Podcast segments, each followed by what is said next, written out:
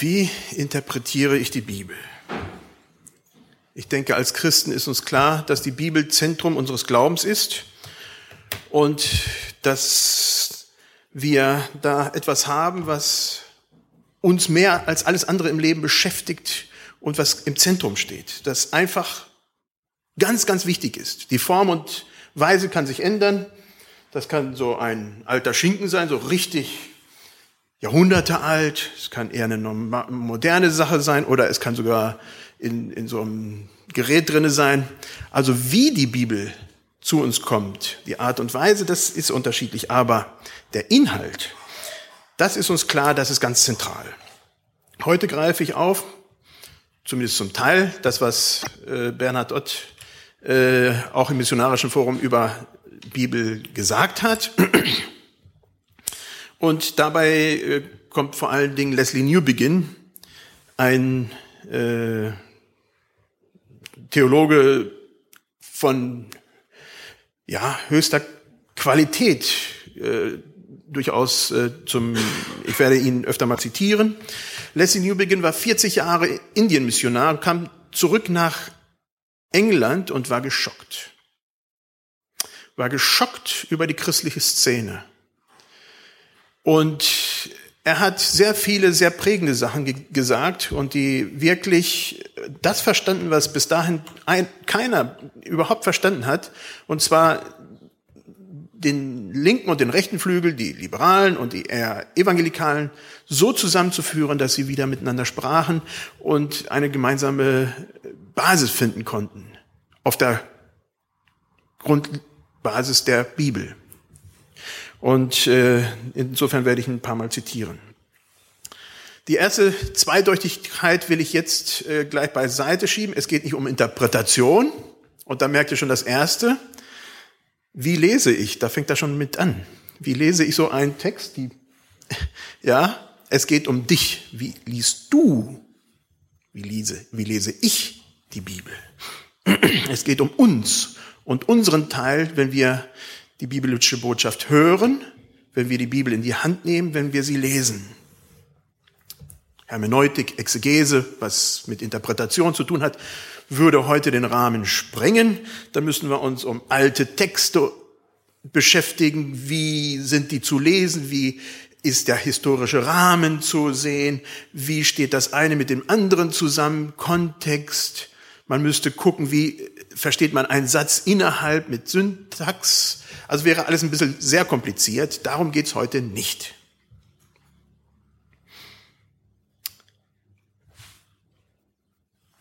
Hier haben wir ein Bild.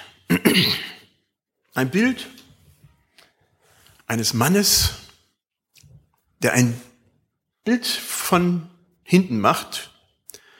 Und darum geht es. Wenn wir die Bibel betrachten, dann haben wir unsere Nase mit im Bild und denken vielleicht wie dieser Mann, dass wir das Bild sehen, aber wir merken gar nicht, dass unsere Nase da drin ist. Wir denken, wir haben das ganze Bild, von da so das ganze Bild, aber das sparen wir aus, weil wir das einfach nicht sehen. Das ist unsere Nase. So gehen wir am ganzen Leben dran, so geht jeder da dran. Aber es ist gut, wenn wir uns dessen bewusst sind, dass es so ist weil dann können wir zumindest ins Gespräch kommen. Wie gesagt, heute geht es um dich, um uns. Wie interpretierst du die Bibel? Als Einstieg will ich euch in eine Debatte hineinnehmen, die ich als im Bibelstudium in Kanada miterlebt habe. Das war eine ganz spannende Sache. Da gab es einen alten, alten Theologieprofessor, sehr hoch geachteter Mann, der interessanterweise immer noch unterrichtet, ist heute anscheinend noch älter, aber damals kam er mir schon wirklich alt vor. Ähm, ganz toller Mensch. Und er stand auf der Basis, dass er sagte, die Bibel spricht für sich. Man muss nur auf sie hören. So. Wenn man das tut, dann ist die Interpretation klar. Sie ist unzweideutig, klar, eindeutig. Ich habe mal für den als TA, Teachers Assistant, als, wie sagt man das auf Deutsch, weiß ich nicht, als, als Helfer, Unterrichtshelfer oder gearbeitet und das war erschreckend. Der hat dann von mir verlangt und von anderen, dass sie so schnell wie er schreiben kann, Sprüchekommentare, deutsche Sprüchekommentare übersetzen. Und wenn man nicht schnell genug war, dann hat er angefangen weiterzumachen. Exegetisch, das stimmte manchmal gar nicht, aber exegetisch, also kompletter Exeget. Und dann war ein junger Professor da. Ein ganz blutjunger Professor, der sagte,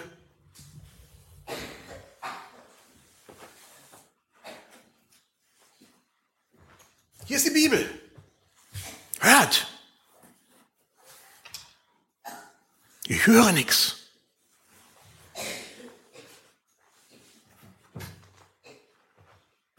Der sagte, es geht nur durch Menschen.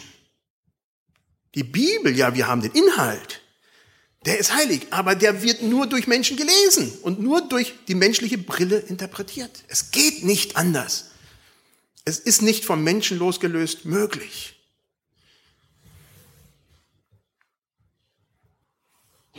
Schon alleine das Lesen eines Textes mit verschiedener Betonung kann zu ganz anderen Schritten und Antworten führen. Wie interpretiere, wie ich gesagt habe, wie interpretiere ich die Bibel oder wie interpretiere ich die Bibel? Das sind komplett unterschiedliche Aussagen.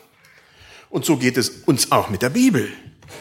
Da lesen Leute den gleichen Text und kommen zu relativ unterschiedlichen Vorstellungen von dem, was es da zu bedeuten hat. Das heißt, den Faktor Mensch den kann man einfach nicht aus der Bibellese rausnehmen. Den kann man nicht wegdenken. Sehr deutlich kommt es für mich persönlich bei den Bibelkommentaren raus. Ich habe mir gedacht, wenn man wirklich den Menschen nicht bräuchte, dann bräuchte man eigentlich nur einen superguten äh, Wissenschaftler, Bibelwissenschaftler, der ein gutes, einen guten Kommentar schreibt, hochwertig, mehr bräuchte es nicht. Stattdessen sehen wir genau das Gegenteil. Mit mehr Wissenschaft kommen mehr Kommentare auf den Markt und auf, über die gleichen Bücher. Das heißt, ja, was passiert da eigentlich? Was passiert da eigentlich? Nicht etwa, weil sich die biblische Botschaft jetzt geändert hätte, werden Kommentare zu der gleichen Botschaft geschrieben, zu den gleichen Büchern geschrieben. Nicht etwa, weil der Inhalt sich geändert hätte, sondern weil unsere Fragen, die wir an die Bibel herantragen, unterschiedlich sind. Als ich Kind war, habe ich in Südamerika gelebt und eine große Frage, die damals die Christenheit beschäftigte und heute einige noch, aber nicht mehr ganz so stark, das war, was sagt die Bibel über Ökonomie? Was sagt sie über Reich und Arm und über Gerechtigkeit? Das waren ganz zentrale Fragen in Südamerika damals. Die Befreiungstheologie ist dann daraus äh, entsprungen, die ja in der christlichen Welt mehr oder weniger dann äh, wichtig wurde. Aber es war eine ganz, ganz wichtige Fragestellung, die damals da war. Mit dem Feminismus kam dann eine ganz andere Frage auf die Bibel hinzu. Das war dann, war ich an der Uni und da wurde ein Professor von uns, ein anderer Professor gefragt, die Bibel zu nehmen und sie auf Geschlechtergerechtigkeit hin zu überprüfen und zu korrigieren. Er wusste gar nicht, ob er es machen sollte, aber die Frage, die sich an die Bibel dann herangestellt hat, war eine ganz andere geworden. Und er hat die Bibel genommen, die New International Version damals, und hat sie daraufhin korrigiert. Das heißt, er hat geguckt, die, ja, jetzt muss ich doch ein bisschen hereingreifen, die griechische Sprache, besonders im Neuen Testament und Hebräisch ist ein bisschen anders, aber die griechische Sprache hauptsächlich, das Neue Testament, das ist männlich inklusiv. Das heißt, wenn Männer erwähnt werden, ihr Le Männer, liebe Brüder, dann sind Frauen auch gemeint, im Normalfall. So, dann musste er jetzt hingehen und gucken, wo ist es tatsächlich inklusiv und wo sind nur Männer gemeint. Kein leichter Job. Weil manchmal ist es ganz klar, dann steht ihr liebe Männer und danach steht eine Frau erwähnt, dann weiß man, okay, es, ist eine, es sind Männer und Frauen gemeint. Und andere Male ist es aber exklusiv Männer gemeint. Also das war nicht ein ganz einfacher Job, der damals dann aufkam. Danach eine sehr zentrale Frage, die dann kam und die heute auch noch relativ stark bewegt, das ist die Ökologie. Was sagt die Bibel zu unserer Umwelt? Zu dem, was wir mit dieser Welt tun?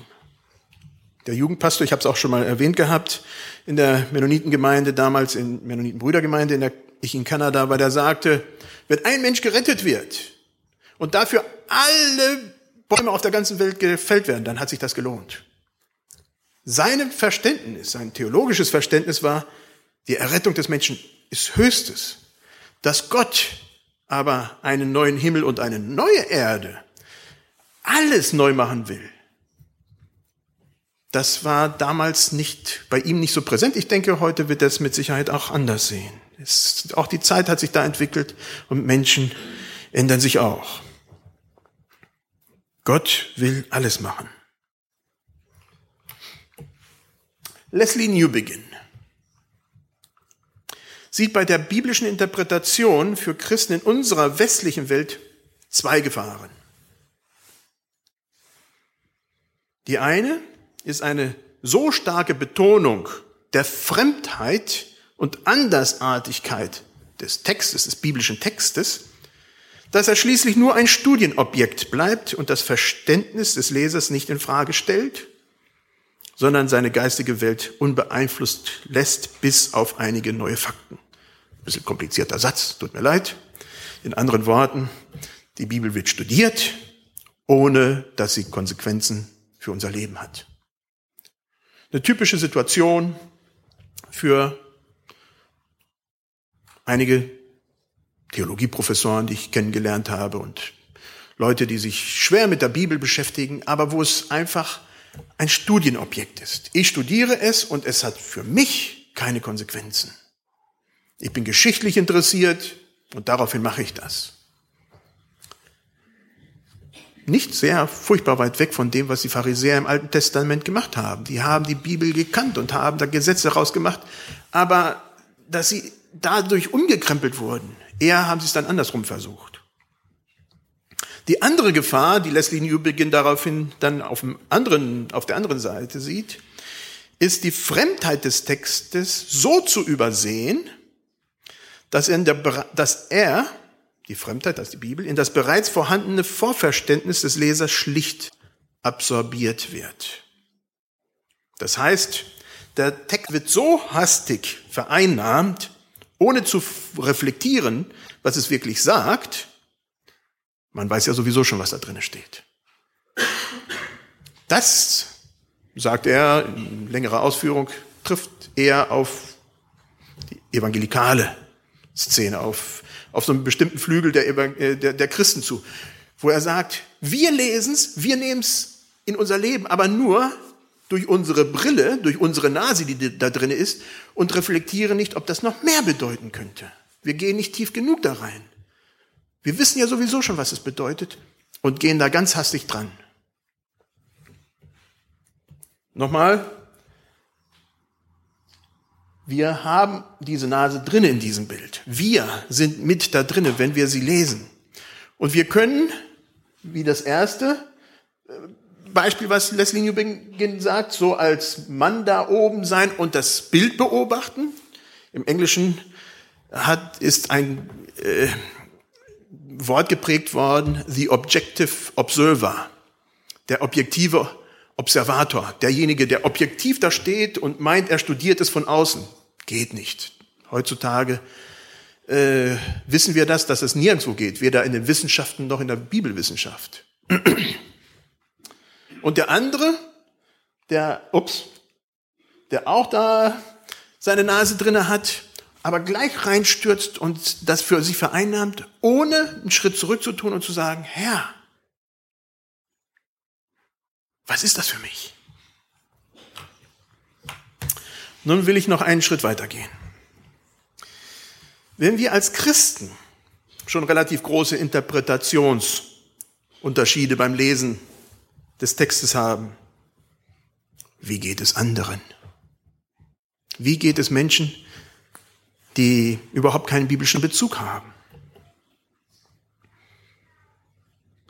Ich behaupte, dass die nichtchristliche Kultur um uns herum von vielen von uns gar nicht mehr verstanden wird. Dass sie uns fremd geworden ist. Wir haben so ein Kokon entwickelt, obwohl wir in einer nichtchristlichen Umgebung leben, aber uns nicht wirklich damit äh, beschäftigen. Und das behauptet auch Leslie Newbegin. Und seine Frage ist da, wie können wir eine Sprache finden, die die anderen verstehen, ohne den Inhalt zu verwässern? Newbegin schreibt dazu, nicht selten kommunizieren Christen und Kirchen in Denk- und Sprachkategorien, also in einer Frömmigkeitssprache, die den kirchendistanzierten Menschen der westlichen Kultur so fremd sind, dass Kommunikation kaum mehr stattfindet. Das heißt, wir reden, der andere hört nicht. Die Botschaft wird gehört wie das Stammeln eines Menschen, der wirklich nichts zu sagen hat. Ich weiß nicht, ob es euch auch manchmal geht. Manchmal führe ich Gespräche mit Menschen, die nicht zuhören, die nicht hören, die wissen schon im Kopf, was im Gespräch läuft, obwohl ich noch überhaupt nichts gesagt habe.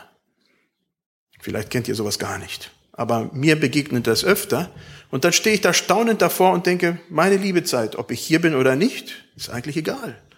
Die Person weiß schon ganz genau, was da abläuft. Kommunikation findet nicht statt. Und das ist genau das Gleiche, was oftmals auch passiert, wenn wir uns mit Nichtchristen unterhalten. Kommunikation findet nicht statt. Wir sprechen vielleicht, aber es wird nicht gehört, es wird nicht verstanden.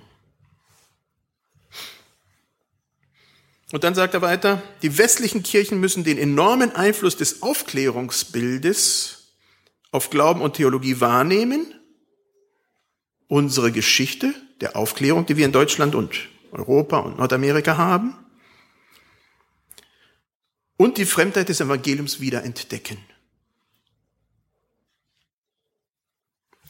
Die Frage, die sich darstellt, ist, glauben wir zum Beispiel an Wunder? Das ist eine ganz Frage, die ich daraus ableite und die er zumindest mit unterstreichen würde und würde sagen, ja, in der Bibel steht sie da, aber wir lesen es durch ein Weltbild, wo Wunder vielleicht nicht mehr reinpassen also gibt es die heute nicht mehr, gab sie vielleicht damals und schon haben wir unsere Nase drinne. Die Bibel sagt nicht, dass es heute keine Wunder mehr gibt. Das lesen wir dann da rein. Das ist dann unsere Interpretation. Das ist unser Aufklärungsbild im Kopf. Und zweitens sagt er dann, das kann nur gelingen, wenn die Fremdheit der Bibel als von außen auf den Menschen zukommendes Gotteswort wieder entdeckt wird. Dass wir wirklich wieder entdecken, die Bibel ist sowas Wertvolles. Da kommt Gott auf, der Mensch geworden ist, auf uns zu und benutzt eine Sprache, damit wir Menschen damit was anfangen können. Schließlich fordert Newbegin, und ich denke, da kommen wir zum Zentrum, in seinen Schlussthesen, in den einen Buch, die Notwendigkeit unserer eigenen Kultur mit den Augen von Christen sehen zu lernen, die durch andere Kulturen geprägt sind. Newbegin plädiert also für Dialog unter Christen mit Christen anderer Kulturen. Dass wir die Bibel nehmen und miteinander die Bibel lesen, international weil dadurch viele Eigentümlichkeiten, die wir kulturell sehen, ein bisschen aufgelockert werden. Wir kriegen ein etwas breiteres Bild. Ich mache das gerne, indem ich die Bibel in verschiedenen Sprachen lese. Ich, also jetzt nicht Zungenreden oder so, also versteht mich nicht falsch, aber ich gucke mir dann die spanische Bibel, die portugiesische Bibel an, ich gucke mir dann die englische und die deutsche Bibel an. Und da merke ich schon immer, da ist ein anderer Ansatz, da reinzugehen. Worte werden komplett anders interpretiert. Der ja, der, der, das Denkmuster, mit dem man da dran gegangen ist, um Dinge zu übersetzen, einzelne Worte zu übersetzen, sind unterschiedlich teilweise. So unterschiedlich, dass ich da erstaunt davor stehe. Und das ist, wofür Leslie Newbegin plädiert, damit wir unsere blinden Winkel, wenn wir an die Bibel herangehen, minimieren. Das lässt uns neu staunend vor der Bibel stehen und sagen, wow, okay, das habe ich anders gesehen. Das habe ich noch gar nicht wahrgenommen. Das fordert uns heraus. Auch wieder, wenn wir an Kommunikation mit anderen denken, die überhaupt gar keinen Bezug zur Bibel haben. Ich will ein paar typische Beispiele aus der Mission, die mir halt eben nahe liegt, sagen, aber die auch direkt mit uns zu tun haben. Früher hat man bei mit Missionsunternehmungen das Verständnis gehabt, wir exportieren zu den Barbaren die Wahrheit. Nur die Wahrheit und nichts als die Wahrheit. Dabei hat man oft die Kultur exportiert, nicht nur den biblischen Inhalt. Heute ist man viel vorsichtiger geworden.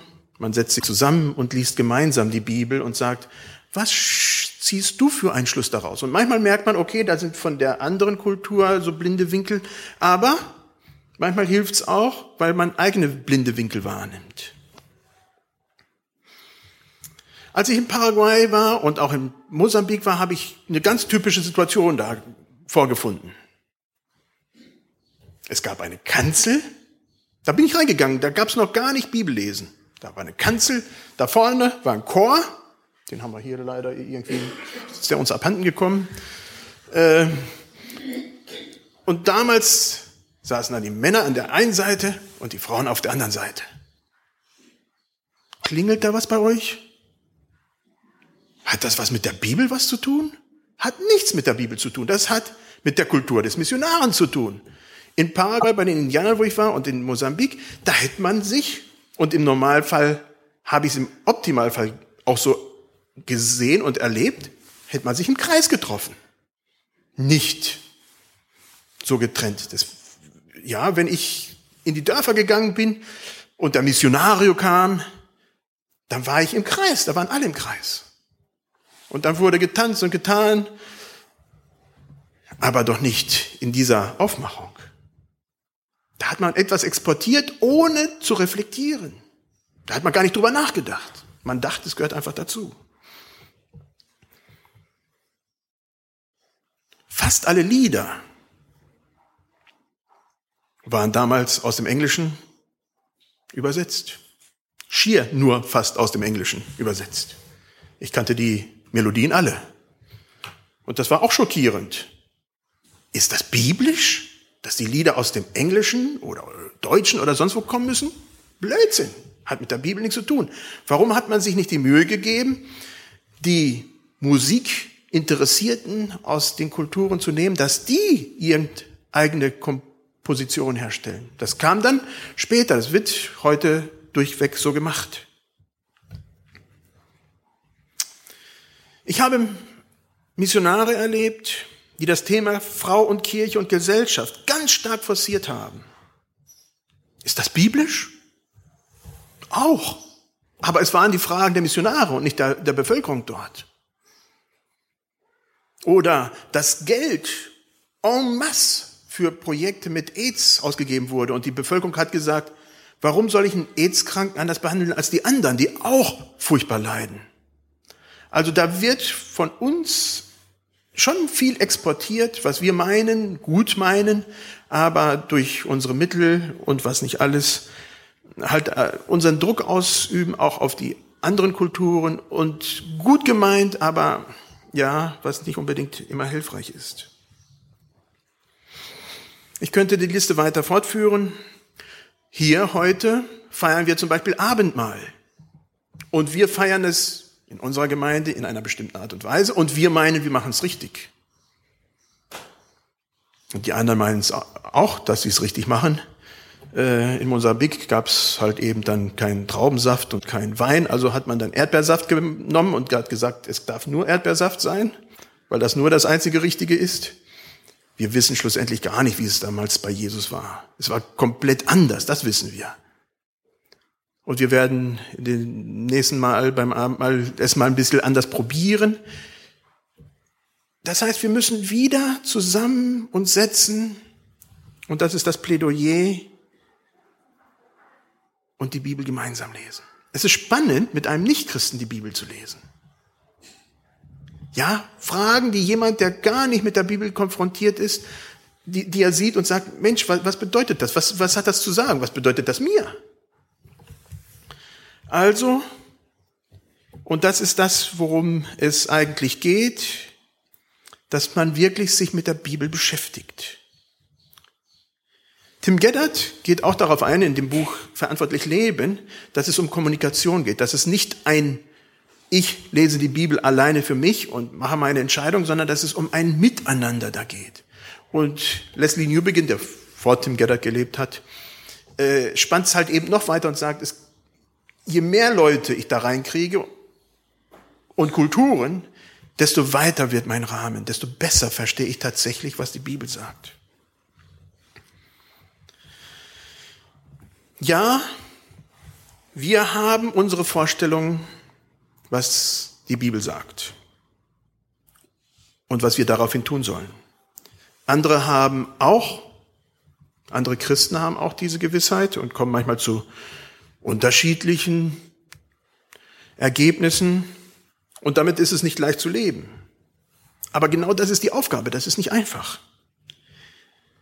In anderen Worten, Es gibt nicht die endgültige Wahrheit der Bibel für alle Zeiten, unabhängig von uns. Wir haben in der Bibel tatsächlich die Wahrheit, aber sie gibt es nicht unabhängig von uns. Wir sind als Menschen damit eingebunden. Und wenn wir viele Menschen einbinden, mehr Menschen einbinden, dann ist das hilfreich. Die Bibel, wie gesagt, enthält schon die Wahrheit. Aber wir können sie nicht lesen, ohne unsere eigene Prägung mit hineinzunehmen, ohne unsere eigene Geschichte mit hineinzunehmen. Und insofern ermutige ich euch, lest die Bibel mit anderen Menschen. Das ist eine spannende Sache. Und ich, jetzt sind wir ja in der Ökumene in Karlsruhe mit dem Arbeitskreis christlicher Kirchen stärker damit in Kontakt gekommen, wo es um die Aufnahme von verschiedenen Freikirchen ging. Da haben wir das gemacht und das ist spannend, das macht Spaß. Das ist richtig herausfordernd. Das kitzelt so unter den Fingern man geht nach Hause und sagt, wow, kann das das bedeuten? Und dann sagt man, ja, okay, wir haben Prämissen, die unverschiebbar sind, dass Christus im Zentrum ist und so weiter und so fort. Aber dann merken wir auf einmal, da sind aber auch in, am Rande immer wieder Spielmöglichkeiten, die wir noch gar nicht bedacht haben. Und zu sagen, und das ist bei uns schlussendlich dann äh, in Karlsruhe der Fall gewesen und das finde ich sehr wichtig. Wie können wir Leute nicht aufnehmen, die Christen sind? Das sind ja Christen, merken wir. Da können wir doch nicht Nein sagen. Also das ist eine spannende Sache, die uns mit in die Geschwisterschaft mit anderen hineinnimmt und wo wir mit herausgefordert werden, unser Denken zu, zu erweitern. Wie gesagt, es ist nicht ein bodenloses Fass. Die Bibel ist im Zentrum. Und als Christen heutzutage lesen wir es christozentrisch. Das ist gar kein Zweifel. Christus ist im Zentrum.